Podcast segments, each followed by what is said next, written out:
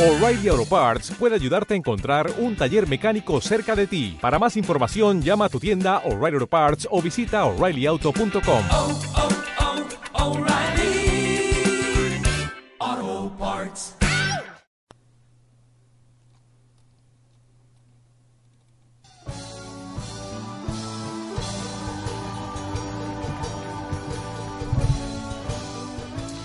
Hola, muy buenos días. Este jueves 28 de abril, como siempre, otra vez estamos aquí a ver si os pasa, hacemos pasar un rato agradable. Eh, como siempre, nuestra caja de música, hola Fito, Buenos días a todos. nuestra caja de las sorpresas Buenos días. y no la caja negra, la caja de bombones. ¡Ay, cómo me gusta! Eso sí, Fito. Pero- o sea, Antonio, ¿Tú, sa- sí. tú sabes por qué la vida es como una caja de bombones? ¿Por qué? ¿Por qué? Porque nunca sabes cuál te va a tocar. Es verdad, es verdad. Venga. Incertidumbre. Claro. no, no, no, la suerte. También, también, todo Suerte, unido. Suerte. Dice un refrán chino que más vale, más vale una cucharada de suerte que un barril de sabiduría. Bueno, Pues no está desencaminado. no, no. Bueno, y yo, el cajón desastre, que traigo de todo. Eh, bueno, os traigo literatura. Esta vez ya, ya hablamos de palabras mayores, de Gustavo Adolfo Becker, el romántico por excelencia. Gustavo Adolfo Cla- Claudio Domínguez Bastida, más conocido como Gustavo Adolfo Becker, Sevilla, 17 de febrero de 1836, Madrid, 28 22 de diciembre de 1870, fue un poeta y narrador español perteneciente al movimiento del romanticismo. Por ser un romántico tardío, ha sido asociado igualmente con el movimiento romántico. Aunque en vida alcanzó cierta fama, solo después de su muerte y tras la publicación del conjunto de sus escritos obtuvo el prestigio que hoy se le reconoce. Su obra más célebre son las rimas y leyendas. Los poemas e historias incluidos en esta colección son esenciales para el estudio de la literatura hispana, sobre la que ejercieron posteriormente una gran influencia. Nació en Sevilla el 17 de febrero de 1836, hijo del pintor José Domínguez Insausti, que firmaba sus cuadros con el apellido de sus antepasados como José Domínguez Becker. Su madre fue Joaquina Bastida Vargas. Por el lado paterno descendía de una noble familia de comerciantes de origen flamenco, los Becker o Becker, establecida en la capital andaluza en el siglo XVI. De su prestigio da testimonio el hecho de que poseyeran capilla y sepultura en la catedral misma desde 1622. Tanto Gustavo Adolfo como su hermano, el pintor Valeriano Becker, adoptaron Becker como primer apellido de la firma de sus obras. ¿Recuerda, Susana, que cuando teclamos Becker Sí. eh, salía, no salía Becker, salía una aleta? Ah, es verdad. Sí, sí, que nos confundió Pues un poco. Mm. eh, es que esa esta familia de origen flamenco se apellida Becker, pero con, con K o con Q. Sí, que depende cómo lo escribas, ¿no? Eh, O sea que en realidad, otro. en realidad nunca se ha sabido si es Becker con K o con Q, pero bueno, es igual. Fue bautizado en la parroquia de San Lorenzo del Mártir. Sus antepasados directos, empezando por su mismo padre, José Domingo Becker, fueron pintores de costumbres andaluzas. Y tanto Gustavo Adolfo como su hermano Valeriano estuvieron muy dotados para el dibujo. Valeriano, de hecho, se inclinó por la pintura. Sin embargo, el padre murió el 27 de enero de 1841, cuando contaba el poeta cuatro años. Y esa vocación pictórica perdió el principal de sus apoyos.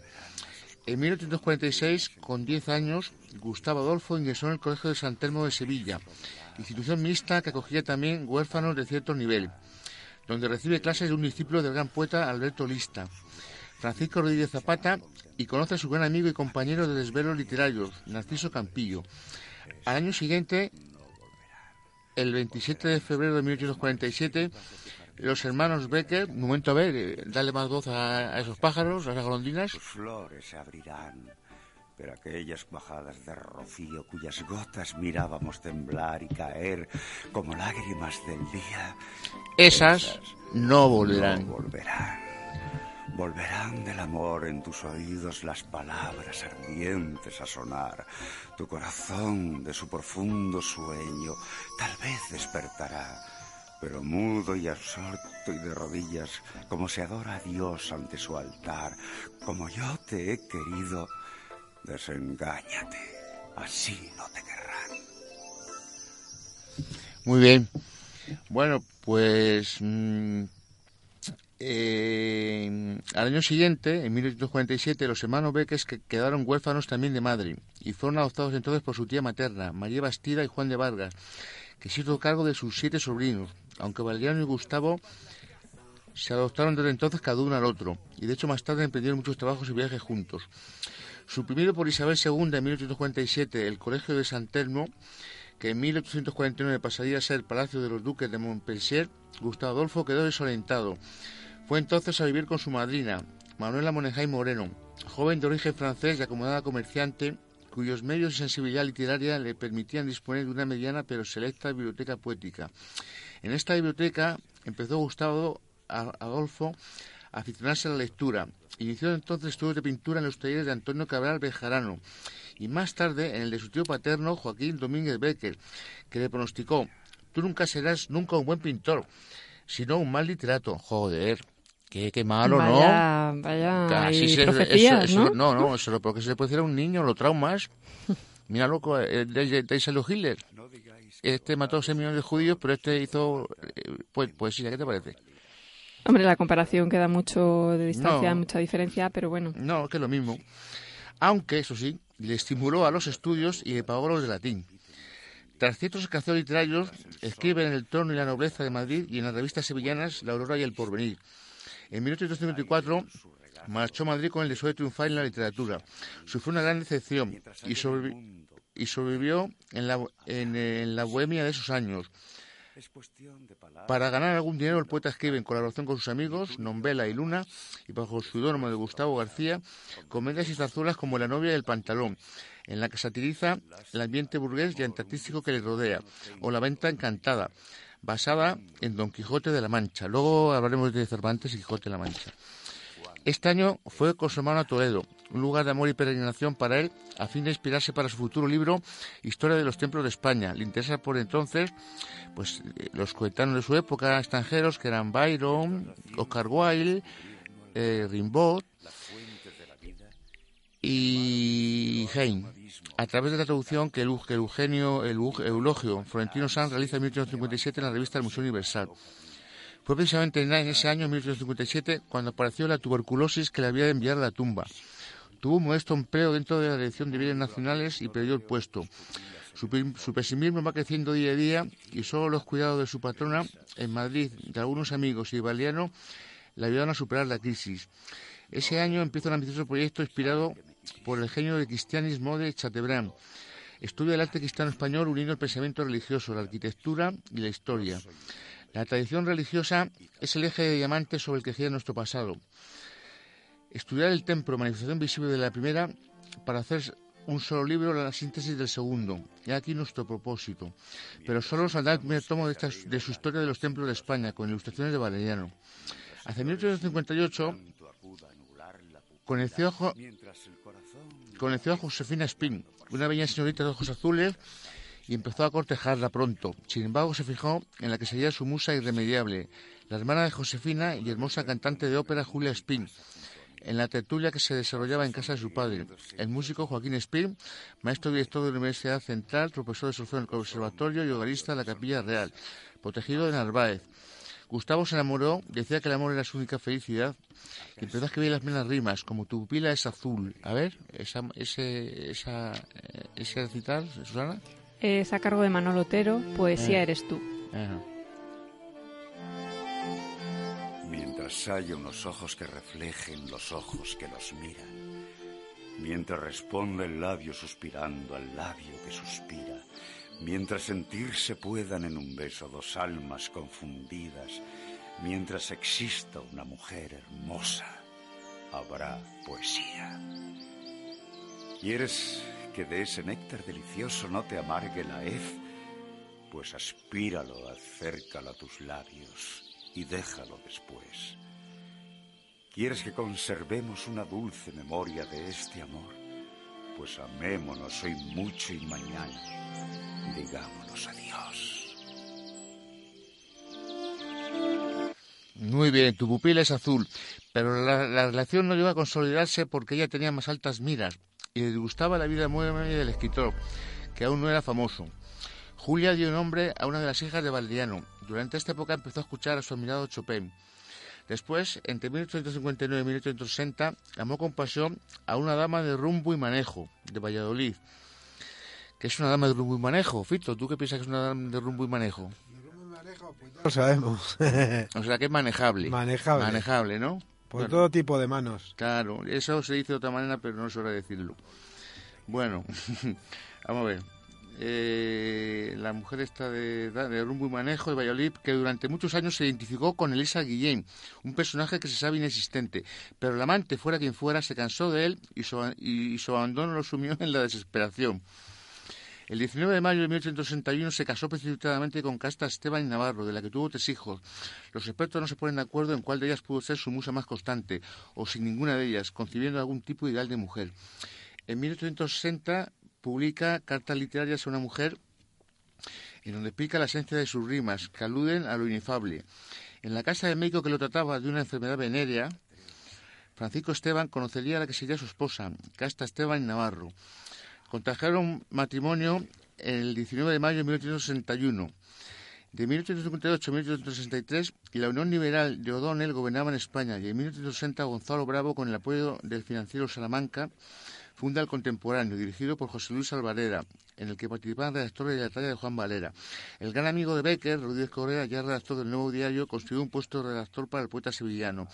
En este periódico, y, hasta que desapareciera en 1865, había crónica de salones, política y literatura. Gracias a esta remuneración vivieron los recién casados en 1862 nació su primer hijo, Gustavo Gregorio Gustavo Adolfo, en Novelca, Soria, donde poseía bienes la familia de Casta y donde ve que tuvo una casita para su descanso y recreo. Empezó a escribir más, más para alimentar a su pequeña familia y fruto de ese intenso trabajo nacieron varias de sus obras. Pero en 1873 padeció una grave recaída en su enfermedad. Para recuperarse, Becker se trasladó con su hermano a vivir al monasterio de Veruela, Ver- Zaragoza, situado en las faldas de Moncayo, y cuyo aire puro era conocido como tratamiento por la tuberculosis. Este antiguo monasterio cisterciense, escaustado, posee un gran encanto romántico, y fue un lugar de inspiración para ambos hermanos. Gustavo Adolfo escribió allí las cartas agrupadas después en Desde mi celda, y también varias de sus leyendas están ambientadas en el Moncayo. A pesar de la larga distancia, no llega un año, esta etapa constituye una parte fundamental de la producción artística de los hermanos Becker. Tras su, recu- su recuperación, ambos se marcharon a Sevilla con su familia y de esa época es el retrato hecho por su hermano que se conserva en el Museo de Arte de Sevilla. Bueno, esto es la primera parte de la, de la, de la biografía. Ya la semana que viene continuamos con la biografía, con la biografía y su obra poética. Ahora solo quería recordar que la semana pasada ha sido el, el- el cuarto centenario de- del nacimiento de Cervantes y que la verdad ha habido pues mm, una semana muy prolífica en, en televisión han hecho el Quijote de, las muchas versiones que se han hecho eh, en prensa en fin, ha habido muchos eventos no y, y bueno yo me quedaría pues, el otro día salió el príncipe diciendo que el príncipe Felipe con motivo de la concesión del Cervantes a, a un una exposición en la Biblioteca Nacional. ¿Cómo? Hay una exposición en la Biblioteca Nacional. Sí, pero aparte se se le ha dado el premio Cervantes a un a un sudamericano, no me acuerdo el nombre ahora, pero que estaba orgulloso y que se inspiró en el Quijote, decía. Bueno, pues no, solo comentar que cuando estuve en Madrid Cervantes vivía en, en la zona de Huertas, donde hoy está el Paso de las Letras, y entonces pues convivían, eran vecinos Cervantes, Lope y Quevedo. La relación entre el autor del Quijote y Lope o Quevedo estuvo marcada por la inquina, las alusiones escritas envenenadas y los motes. Algunos de los autores más, reverenciados del siglo de oro de la literatura en lengua castellana fueron más que coetáneos. Miguel de Cervantes tuvo como ilustres vecinos, entre otros, a Lope de Vega, Quevedo y Góngora. Razón por que el barrio madrileño, que antes fuera el de la Huerta, se conoce como el Valle de las Letras. No es una casualidad. Los escritores de la época buscaban vivir cerca de los mentideros, que se concentraban en esta variedad de Madrid. Pero más allá de la coincidencia histórica, la relación entre los intelectuales no fue ni siquiera cordial. Las puñaladas traperra- traperas, las alusiones escritas envenenadas, los motes maliciosos, las envidias o las reuniones literarias a los que no se invitaban entre ellos se trataban de, de- del día a día. De hecho, pues ya os comenté que Quevedo tenía alquilada la casa Lope de Vega y al pobre hombre, como, como no le se llevaba mal, lo echó a la calle y le dejó en la calle. Pero bueno, en fin, cosas. Por lo demás, era un barrio, claro, en la Madrid de aquella época, pues había, había mujeres de la vida y como tal, pues también las frecuentaban. Todo se ha dicho. Bueno, eh, Pues nada más, ahora vamos, eh, te toca a ti, Fito, que, que se ha muerto Prince, ¿no? Sí, se ha muerto Prince. Vamos a hacerle un pequeño homenaje. Pues Prince. Prince Roger Nelson, Minneapolis, 7 de junio de 1958. Chanhassen, 21 de abril de 2016. Cantante, compositor y multiinstrumentista de rock, soul, funk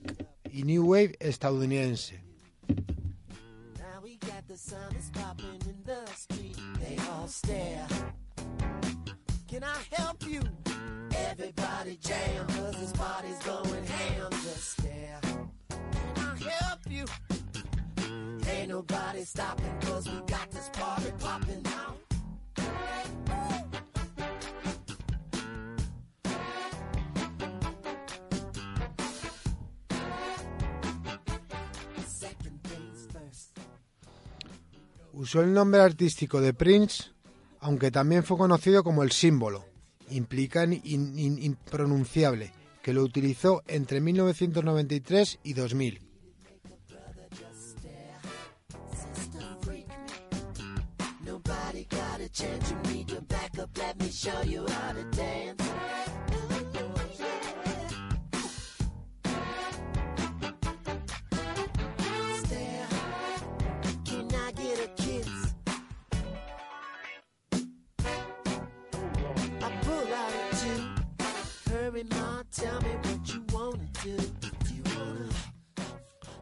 Este cambio de nombre resultó controvertido. Durante la década de los 80 fue uno de los artistas más importantes.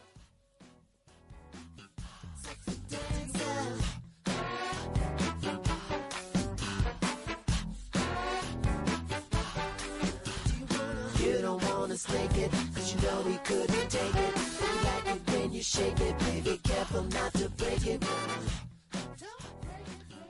Se le considera el fundador del llamado sonido Minneapolis.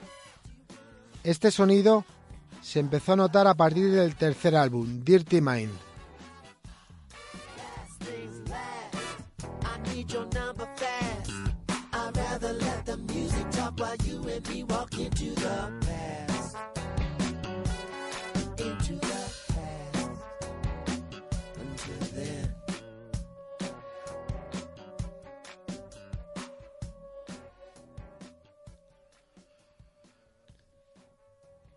Se alimentó y derivó en 1981 en su álbum Controversy, en el que se evidencia un disco claramente fluido en él.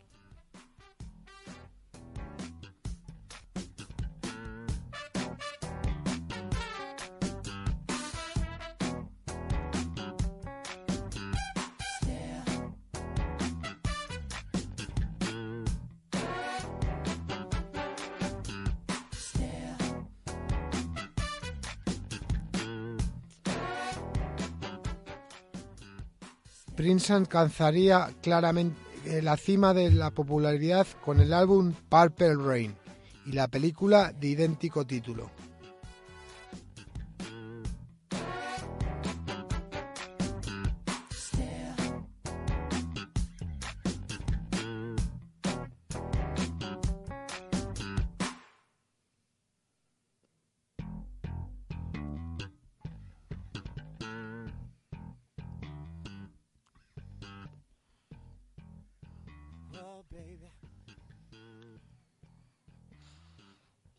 En Estados Unidos vendió 39 millones y medio de, álbumes y en, y en Europa 100 millones en el mundo. Perdone.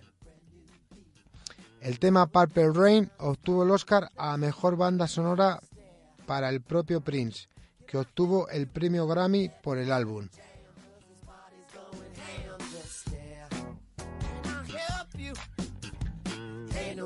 Stopping, cause we got this party popping now.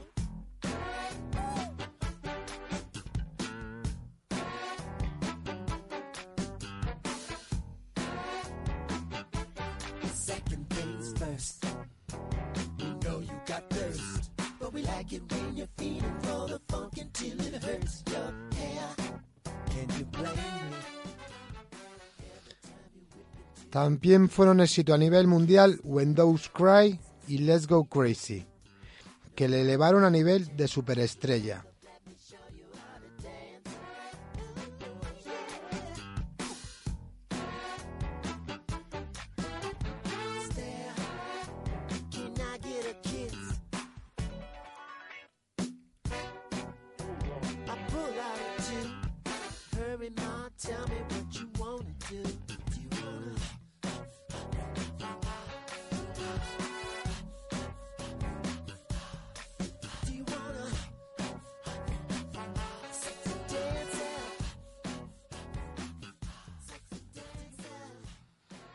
Junto a los éxitos compuestos e interpretados por él mismo, hay que mencionar varias canciones suyas que alcanzaron fama a nivel mundial, de la mano de otros cantantes.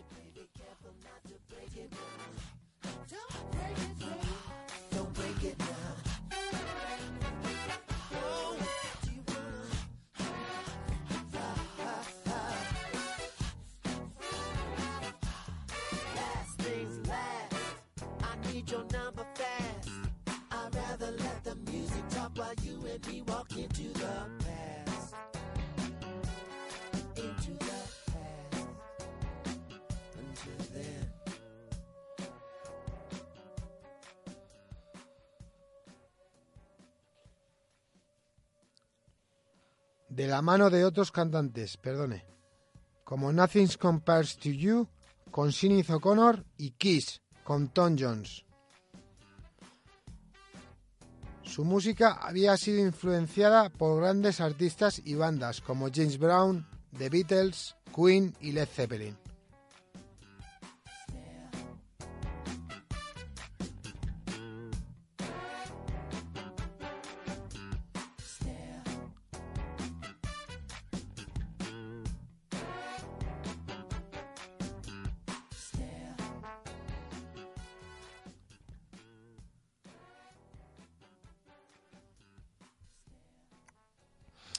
Falleció el 21 de abril de 2016. Su cuerpo fue encontrado en su residencia conocida como Paisley Park en Minnesota.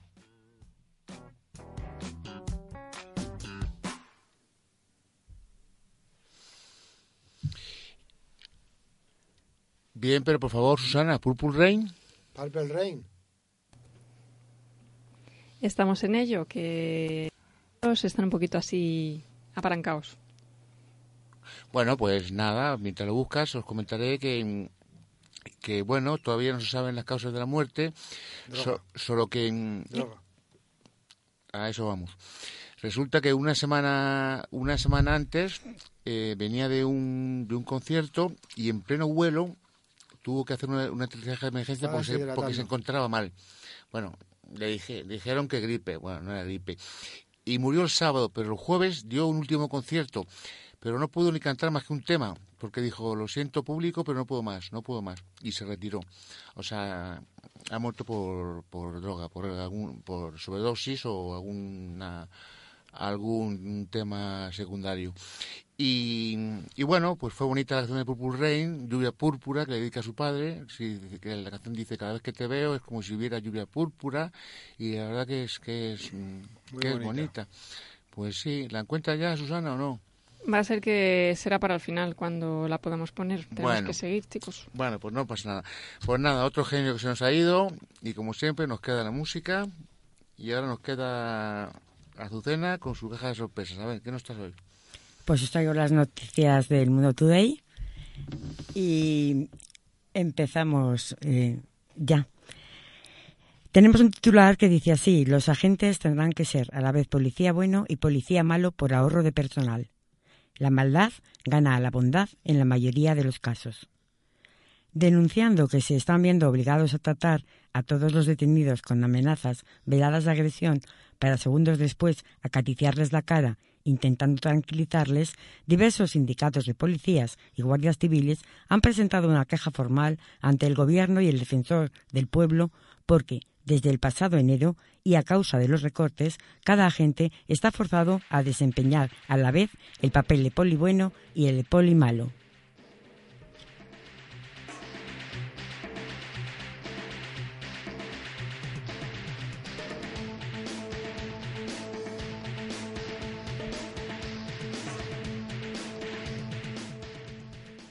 Los policías aseguran que en compaginar ambos roles está siendo problemático, tanto para los funcionarios como para los ciudada- ciudadanos detenidos, que responden con confusión ante los insultos y gestos de amabilidad.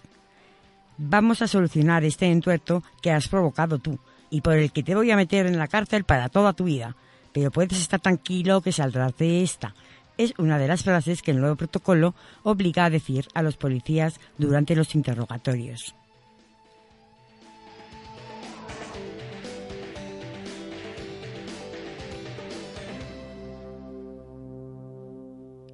Un ciudadano detenido por error hace dos semanas presentó también una queja en la que indicaba que un policía le había ofrecido un café al que invitó él mismo, pero que tras tomar la mitad del brebaje se lo arrojó a la cara. Primero me empujó contra la pared, luego me cantó una nana llamándome mi bebito y finalmente me amenazó con dejarme en el calabozo dos días seguidos. Pero los pasó conmigo para que no me sintiera solo. Fue aterrador, denunciaba. Otra de las frases que marca el protocolo para ayudar a los policías a desempeñar ambos roles es Eres un monstruo, pero tienes tus derechos y vamos a seguir el protocolo. Te voy a pegar un tiro ahora mismo y nadie va a mover un dedo. ¿Tienes el teléfono de tu abogado? Primero le doy una patada a la silla para amedrentar al detenido y que vea que voy en serio. Pero luego le tengo que dar un beso en la boca para que vea que estoy de su parte. Se queja por teléfono un agente de la comisaría de Valladolid Delicias. Como primera medida, el Ministerio del Interior ha emitido un comunicado motivando a todos los agentes de policía a adquirir un único rol de poli con, con trastorno bipolar de tipo 3.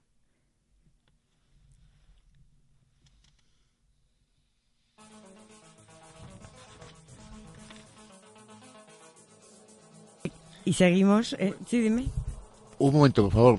Eh, queríamos todo el poli bueno o malo. Vamos a decir, tú si fueras policía, ¿qué serías? ¿El bueno o el malo? Yo el malo. ¿Y Susana? Yo la No, buena. hombre, ya no. ¿Y tú? Me la pido. ¿Y tú, Pena? Depende de cómo tuviera el día. Pues yo sería corrupto. Yo sería Tócate. Richard Gere en Asuntos Sucios. Eso Yo- es. ¿Esa es la peli que, que hace Gigolo o no? ¿Cuál No. es esa? No, American es la que hace de, Ah, es verdad. de poli malo en... Hace poli, Asuntos poli Sucios. corrupto. Pol- poli corrupto. Y entonces Ah, Andy García, sí, el ya. protagonista como, eh, como Que policía falsa unas de- de pruebas en la muerte, internos, en la muerte de Andy García. Ya, ya, ya, ya. Ya sé cuál es. Andy Esa es muy García buena. es asunto interno y al final... Oye, hablando Muy de buena. policía y tal, voy a comentar una cosa. Mira, en España tenemos una policía muy inteligente, muy preparada. A pesar de que no tiene los medios, como es, por ejemplo, la, la, americana o la inglesa, ¿no? Pero mm, os voy a contar una anécdota que me pasó el otro día. El otro día iba yo un poco contento y pasó una agente de policía y le echó un piropo. Entonces se volvió el inspector y me dice, ¿pero cómo? ¿Cómo haces esto? Dice, con esta falta de decoro, total, que me han demandado por echarle un piropo a una mujer policía con falta de decoro. A ver qué le cuento yo al juez. Cuando llegue el juicio. En fin. Bueno, Eh, pero a quién se le ocurre. pero vamos a ver, si yo le digo a ¿Qué una mujer... Si, le- si digo a una mujer guapa, porque eso yo no he ofendido a nadie. La autoridad. Que- aunque sea la autoridad. Antonio, por Dios. Venga. No lo hagas más. No comments. A ver. Bueno, tú dices que la policía es muy inteligente y Sí. tal, pero hace poco, gracias a una señora que estaba, que estaba limpiando un parque, encontró unos pañuelos ensangrentados. La mujer los guardó porque era muy fan de CSI, guardó sus pañuelos. Sí. Había aparecido muerta en ese parque una mujer Mm. y habían estado allí la policía pues investigando, ¿no? Eh, las o sea, la escena del crimen, tal. Y los papelitos de los clines estos empapados en sangre, pues por lo visto no les llamaron la atención. Y fue la señora de, que limpia el parque Sí. la que llevó a la policía los Kleenex y se resolvió el... Ah, muy El bien. Asesinato. veas. Con lo cual, lo de la policía inteligente... Hombre, ay, ahí, ahí no, la verdad que ahí lo que falló fue que, mm, pues que a lo mejor los, pa- los, pa- los pañuelos o la sangre estaba más lejos del, del cadáver, ¿no? Bueno, en las series de policía siempre miran todo. Miran todo, claro. O Bueno, sea, chicos, yo creo que nos vamos un poco de sí, tema. nos vamos, nos vamos, vamos a centrarnos. y nos vamos con la próxima noticia. No, hombre, no, ahí. no, no, no. Si, si gracias a ella, si no fuera policía, nosotros nos mataríamos. Si no hubiera policía, nosotros nos mataríamos unos a otros. El hombre es un lobo para el hombre. O sea, tiene que haber. sí, es que, que haber por- un orden. Si lo ideal sería un país sin ejército y sin policía y sin nada. Pero es que el hombre es así. Y, y, y bueno, pues, que nos vigilen. o sea, eh, son... Y no- que velen por nuestra seguridad, que no solamente que velen, vigilancia, que o sea, que el policía está para velar porque se cumpla la ley. Y bueno, pues tenemos una, una, una policía que ha resuelto casos de verdad muy buenos. O sea, es decir, eh, eh, y lo que veis en el CSI y eso es, em, es más que nada ficción, porque yo he visto otros documentales de cómo trabaja el CSI de Miami, el de el de Nueva York y eso, y no tiene nada que ver. O sea, eso de que tú... Bueno, en definitiva, que, que, que lo que vemos en las películas está muy bien, pero hay un poquito de ficción, o sea, no... Muchas, muchas. Son películas Aunque- y son series. pero no te- Como Corrupción en Miami, que por cierto hemos puesto la banda sonora y tenemos que seguir. Venga, Sí, vamos seguimos, a ello. seguimos con Bueno, las era noticias. hablando del policía bueno, o sea, tú como policía buena, Antonio, vamos a seguir que si no se Sí, nos sí. acaba la charla hablando de la policía y no es plan. Vamos a dejar a la policía que haga su trabajo Eso es. y que lo haga bien. Eh, seguimos con las noticias del Mundo Today. ciudadano por, decirle guapa a una, a una mujer policía. Venga, Muy bien, Antonio. Eh, la crisis obliga al dueño de Kleenex a vender personalmente en los semáforos. Andrés Bremen, presidente de la división española de la multinacional Kimberly Clark, ha decidido incentivar el consumo de su producto más emblemático, los Kleenex, encargándose personalmente de las ventas de paquetes en los semáforos. Al final, si quieres que se haga bien, lo tienes que hacer tú mismo, ha declarado el Ejecutivo esta mañana mientras esperaba que el semáforo de la calle Palos de la Frontera en Madrid se pusiera en rojo.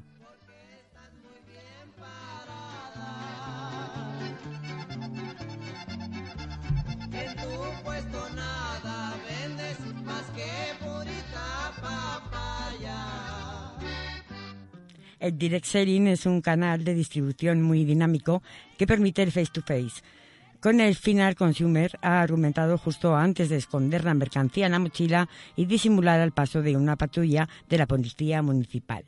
Se supone que no puedo hacer eso, confiesa. En España no se apoya nada a las empresas ni a los emprendedores, añade molesto. El empresario reconoce que el pasado lunes vendió más de cinco paquetes por un euro cada uno en un semáforo mucho más céntrico. Sin embargo, una pelea con una banda de rumanos limpiacristales le obligó a huir a zonas más apartadas de la Milla de Oro. Creo en la competencia, pero el capitalismo salvaje de estos rumanos casi me hace perder dos dientes, dice. Hoy tengo cena con los chefs de la sede británica y tendré que pasar por la casa de baños porque hace diez días que no me ducho, confiesa Bremen con preocupación. ¿Me comprarías un paquete de, de Kleenex? Así ya tendría la mañana hecha, suplica. También recojo clines usados y los plancho por las noches para revenderlos. Creo que las multinacionales, como la nuestra, deben comprometerse con el reciclaje. Somos una empresa sostenible, declara justo antes de abalanzarse sobre un Opel Corsa rojo. Y ahora, después de, de- de- de este de este artículo de Mundo Today, vamos a las efemérides.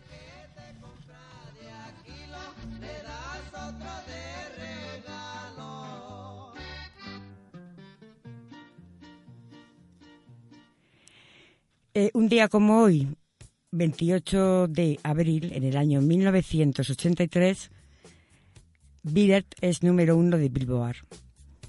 En el disco se recogían también canciones como Billie Jean, Thriller y The Kelly's Mine, en la que colaboraba su entonces amigo Paul McCartney.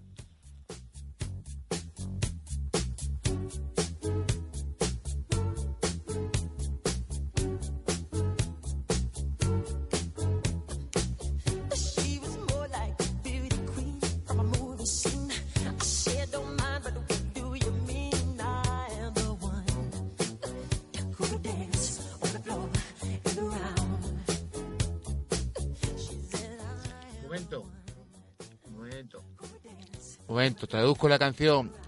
La canción dice, Billie Jean es una lianta, una mentirosa que solo me quiere por mi dinero. La has dejado las poesías que nos has dicho antes relacionadas con la mujer por los suelos.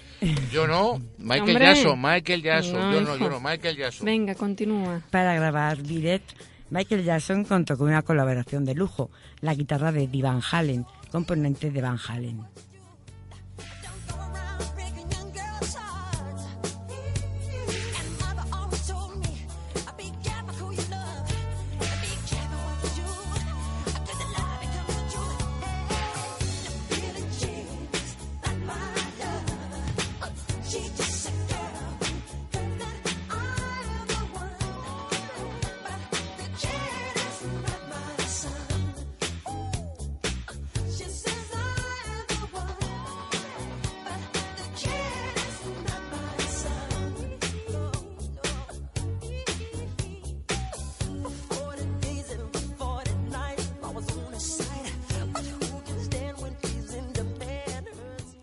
Y un 28 de abril de 1987, se, por primera vez, un disco sale a la venta en compact disc antes que en vinilo. ¿Y por qué les cuento todo esto? Y sobre todo, ¿por qué se lo cuento? Escuchando a Tony Bennett y escuchando precisamente esta canción. La respuesta es sencilla. Parece que la canción no entra. Muy suavecita. No hemos conseguido la, la que vas a comentar de Out of Ellens, pero bueno, está dentro del disco. Vamos a escuchar de fondo mientras nos cuentas. La respuesta es sencilla. Esta canción está incluida en el álbum The Art of Excellence, que se puso a la venta el 28 de abril de 1987 y que fue el primer álbum que se comercializó antes en versión CD que en vinilo. En él estaba también un magnífico dúo con Ray Charles. Parece que esto ocurrió hace siglos.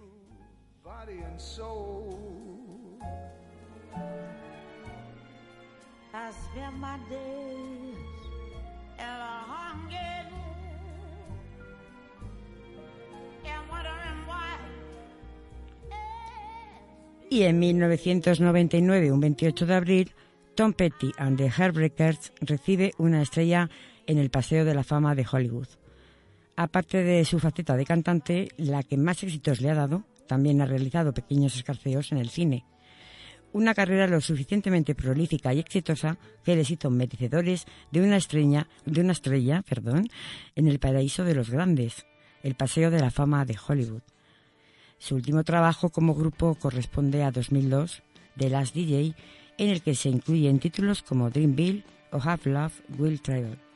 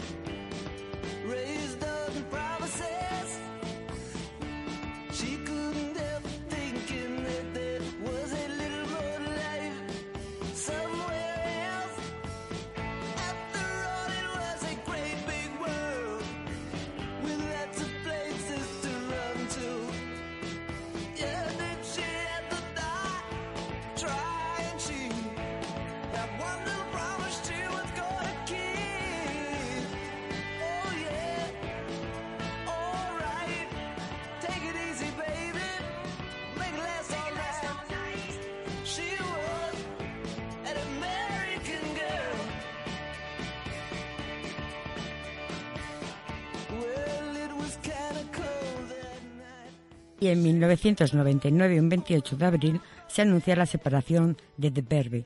El guitarrista Nick McCabe aseguró que nunca más tocaría en directo.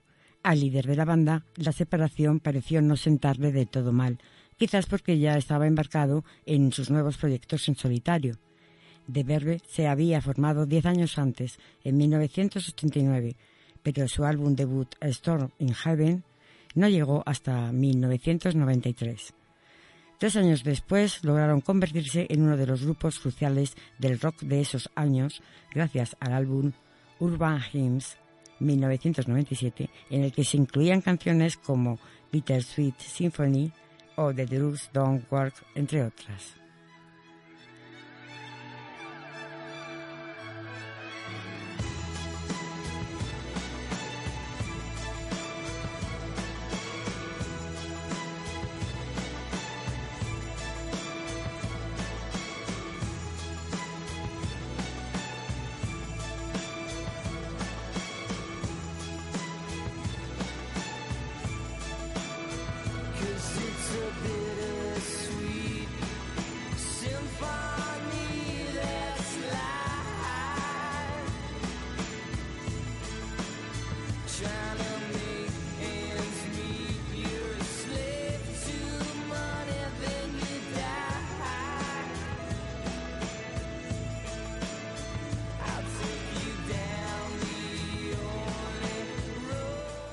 Esto ha sido todo por hoy, hoy en Mundo Today Efemérides.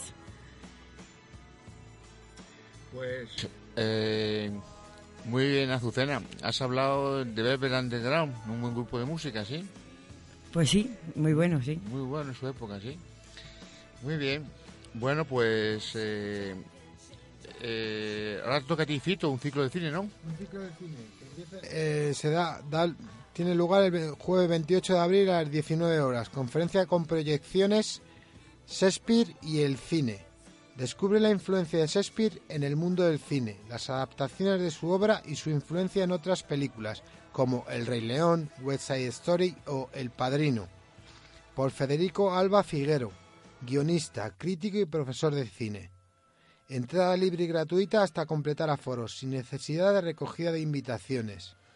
En el Centro Cultural Rafael de León, calle Isla de Ons, 14, Metro, Avenida de Ilustración, línea 7.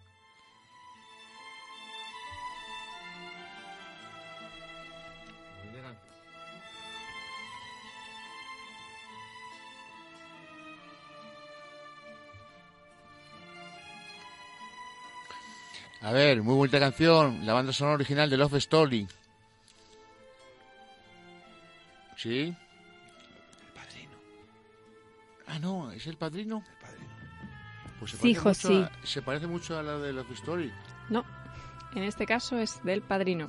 Vaya, hombre, pues muy bonita de todas formas.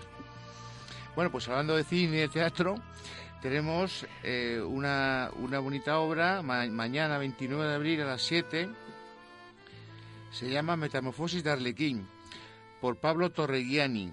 Arlequín es el, pre- el precursor del personaje del gracioso del siglo de oro español. Este es el único espectáculo del mundo sobre la historia de Arlequín en escena. Su nacimiento, desarrollo y metamorfosis de la antigua pero, pero tan actual máscara de la comedia del arte en piezas teatrales breves de los siglos XVI, XVII y XVIII, interpretadas y explicadas por el arlequín Pablo Torre Gianni, arlequín argentino que viaja por todo el mundo. Ha participado este, con este espectáculo en el Festival de Almería, Toledo, La Habana y gira por Italia, Cuba, Argentina, Holanda, Venezuela, Camerún, Guinea Ecuatorial, Ecuador y Alemania. Esto lo podéis ver en el Centro Sociocultural Rafael de León, Avenida de la Ilustración, línea 7.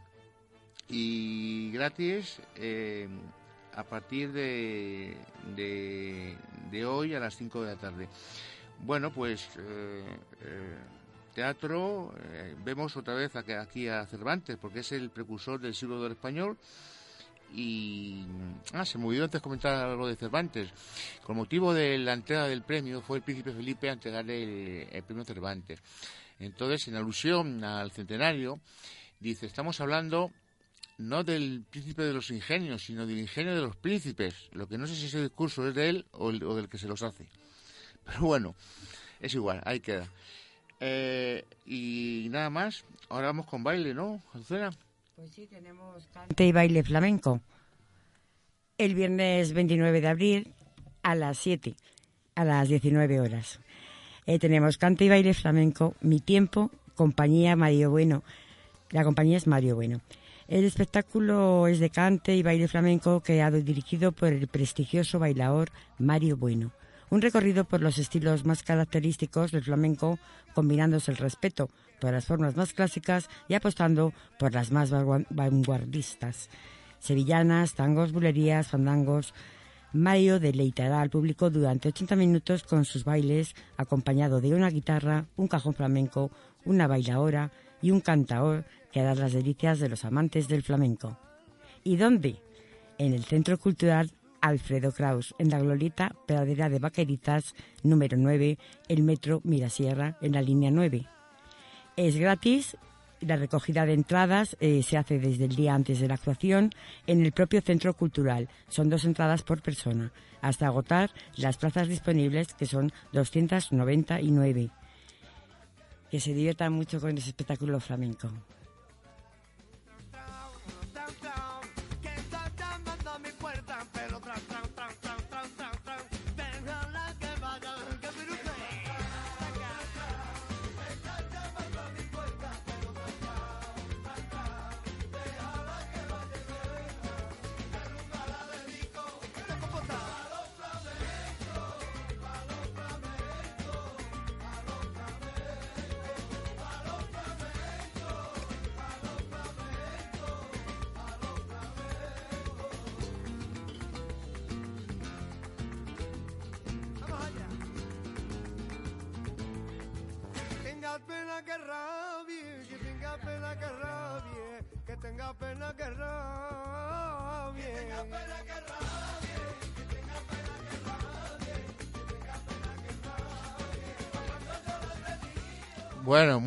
Esa pasión gitana que tienes tú, Susana. Bueno, a ver. Ole, ole.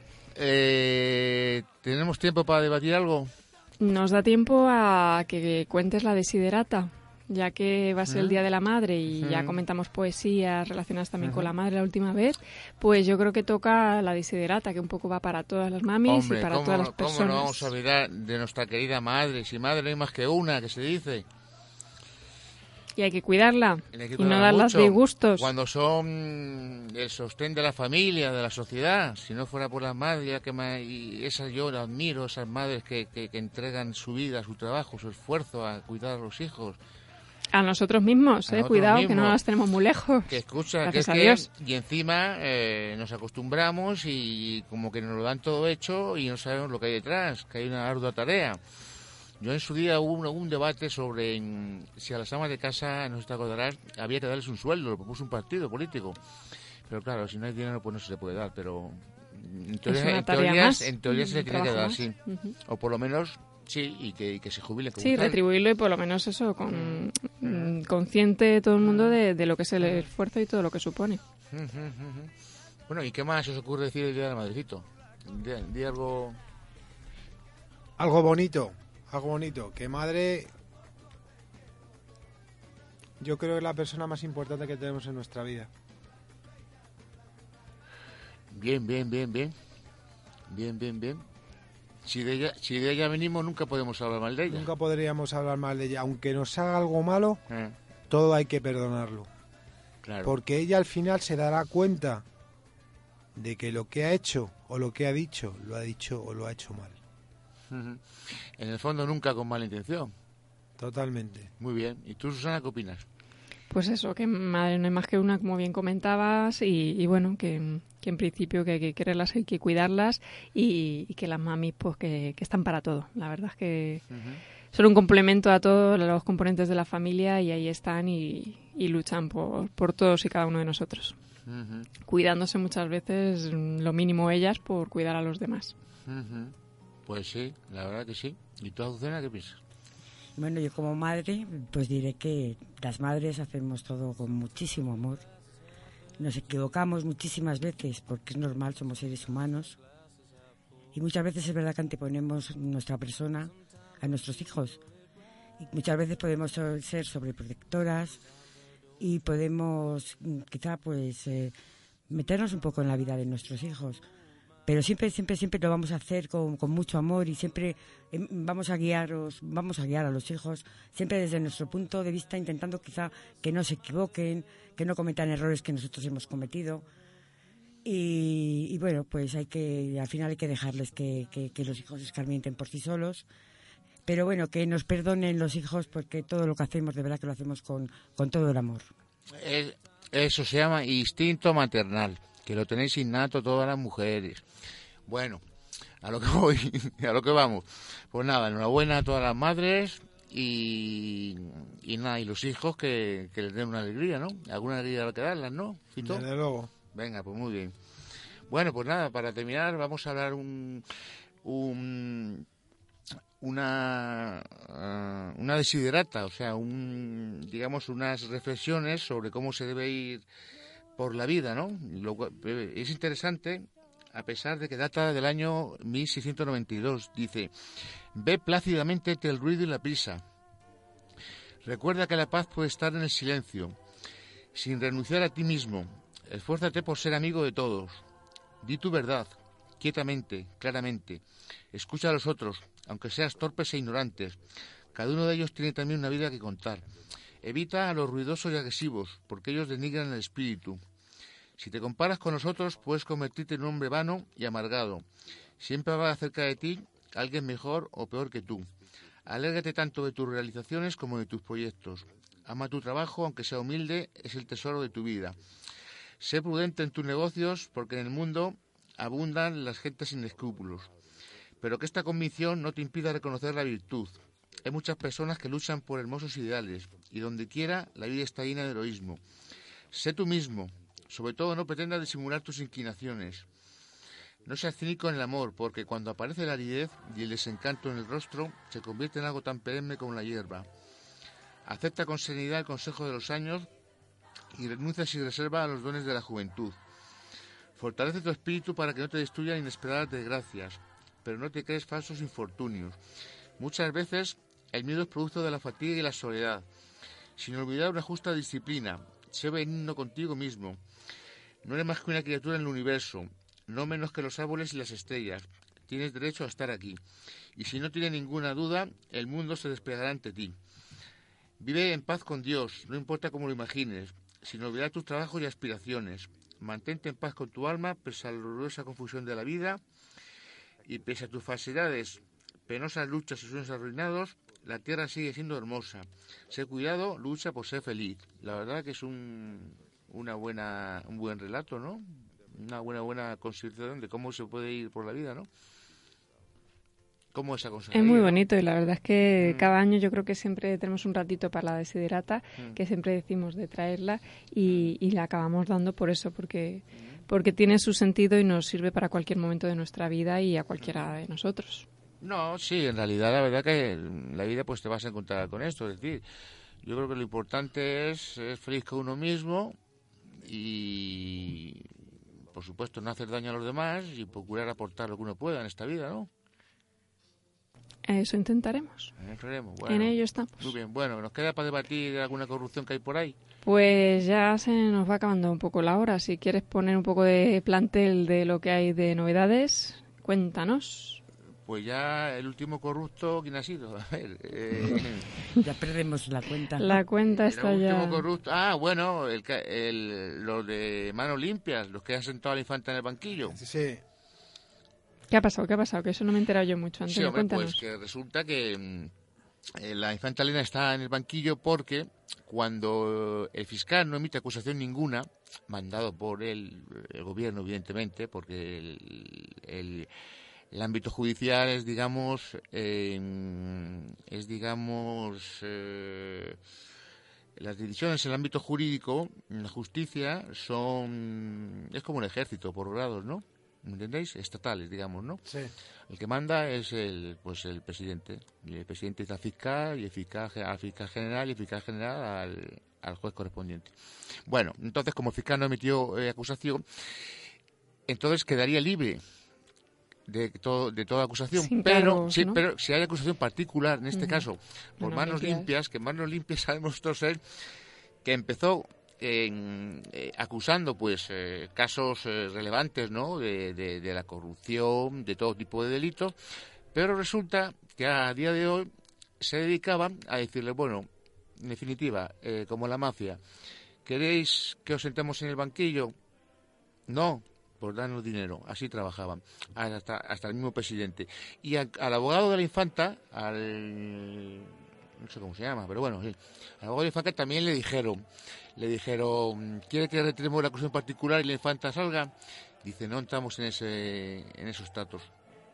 Y bueno, pues la verdad que es lamentable, ¿no? La verdad que es lamentable. Otro día hablaremos de Mario Conde, que es el, el más, el corrupto más listo que ha habido, que ha sido el padre de la corrupción. Ese es el padre de la corrupción.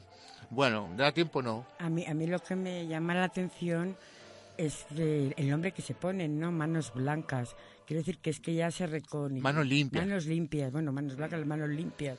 Es como si ya se rieran, se rieran de nosotros en, en nuestra propia cara, ¿no? Estamos manos limpias y bueno, en fin. Bueno, que se, llevaron, se han llevado como 10, 12 millones de euros a base de, de, mm, digamos, de perdonar. O sea, no, no de perdonar, sino de, de- evitar que, que, que- que delincuentes en todo ámbito judicial hayan sido, hayan sido, hayan sido procesados. Es que de ahí viene la doctrina Botín. La doctrina Botín es la cual se considera que si no hay acusación particular, el caso debe ser sobreseído. Pero en este caso, eh, por, porque era un escándalo sobre era a la infanta, pues eh, porque se había cuidado todo el mundo de que eso sería eh, imparcial, pues mm, ha sido adelante, ¿no? Pero Botín se libró. Botín se libró de una estafa muy gorda que hizo en el, en el Santander, porque aunque, aunque no había petición fiscal, tampoco Manos Limpias intervino. O sea que, que sí, es vergonzoso que, que los que traten de sentar a la gente en el banquillo mm, cobren por porque no se sienten, ¿no? Pues lo de siempre, ¿no? La justicia al final no es igual para todos. No, no, no. De hecho, el otro día comentó el, el, eh, el fiscal jefe del Tribunal Supremo, dijo, dice, mire usted, la gallina, digo, perdón, la gallina, la justicia está hecha para los robagallinas. O sea, para, pues, Sí, para delitos para, menores. para delitos menores, pero no para los que se llevan los millones de euros. No, De hecho, es- de hecho, de hecho, a pe- a- menos mal que se ha innovado un poco en el tema penal, pero hasta hace unos años, pero antiguamente, si tú te llevabas 100 millones, eras un señor. Si te llevabas un radio casé, un drogadicto que está, que está, era, te caían tres años. Y si te llevabas 100 millones, te caía lo mismo, pero te había llevado 100 millones y encima tienes que devolverlos. Se ha hecho algún avance, pero todavía sigue. Sí, porque además, sorprendentemente, Mario Conde no había devuelto Nada. el dinero, ¿no? Cuando él Nada. ingresó en la cárcel. Es eh, que no, no, él aún- salió y él te- tiene su dinero. Y lo fastidioso de todo eso es que todavía hay gente que piensa que es un genio. En fin. Sí, claro, de las finanzas. Totalmente. Esto, esto para las sacas. es- es- claro, es un genio de, de, de- de la mafia. vamos. De la Vamos a ver, mira, mira, Mario Conde era, era, estudió en los jesuitas en Deusto. Era una, fue abogado del Estado. Y fue el número uno de su, de su promoción. Cuentan los jesuitas que nunca ha habido nadie que haya sacado mejores notas que él. Eh, Un genio, sí, era un genio, la verdad que pero era un dedicado genio de la a esto. finanza. Lo que pasa, la, mal. la, la pregunta era la siguiente. Él, bueno, de hecho fue un genio eh, porque partiendo de abogado del Estado fue el, el, El número uno. no solo el número uno, el director de banco más joven de España que ha habido. A los 39 años era director de, de Banesto. ¿Cómo lo consiguió? Pues muy sencillo. Tenía un amigo que, que, bueno, compró acciones las suficientes para meterse en el Consejo de Administración y comerles el coco al Consejo de Administración para que le, le dijeran presidente. Como tal, ganaba mucho dinero. Pero ¿qué le llevó a meter la, la mano a la caja del banco? La avaricia. La avaricia rompe el saco, muy bien. Pero lo hizo, lo hizo tan, también, también, que han tardado 10 años en descubrir que tenía otros 13 millones escondidos en, en Londres y en Suiza. ¿Por qué? Porque le seguían y claro, es que a día de hoy ya, pues como va todo bancario por, por, por, mm, por informático, el menor ingreso que hay, claro, le pillaron porque pidió 500 un ingreso que vino de 500.000 euros. La Policía Judicial de la Guardia Civil, que ha trabajado muy bien, ha estado 10 años detrás de él hasta que la ha cazado. Pero han tardado 10 años. Y bueno, fue el símbolo del el ídolo de la juventud, el Sí. ídolo del pelotazo. La juventud solo quería Sí, ser Mario solo, solo- Conde. solo quería pasar Mario Conde, decir triunfar y tal. Bueno, pues Era no- esa no- época de los yuppies. los yuppies, sí, sí. Bueno, entonces, eh, nada, pues nos despedimos, porque ya me dice Susana que no hay tiempo. Ya y- nos quedamos. Qué pena, si es que el tiempo es A oro. dos velas. Si es que el tiempo es oro, Susana. Sí, la verdad que sí. Por desgracia, este es oro, sí. Bueno, pues nada, que paséis buen fin de semana, buen día de la madre. Y tú. Fito, que Igualmente. ¿Mm? Todos quedamos en ello, ¿no? Igualmente. Sí, claro, por supuesto. Eh, feliz día de la madre a todas las Feliz mamás. día madre a todas las mamás. Que disfrutemos con ellas y que nos duren mucho tiempo. Muy bien. Pues nada, gracias por estar en Radio Enlace, Radio Conexión, en el 107.5 de la FM y hasta el jueves que viene. Anda, ser felices.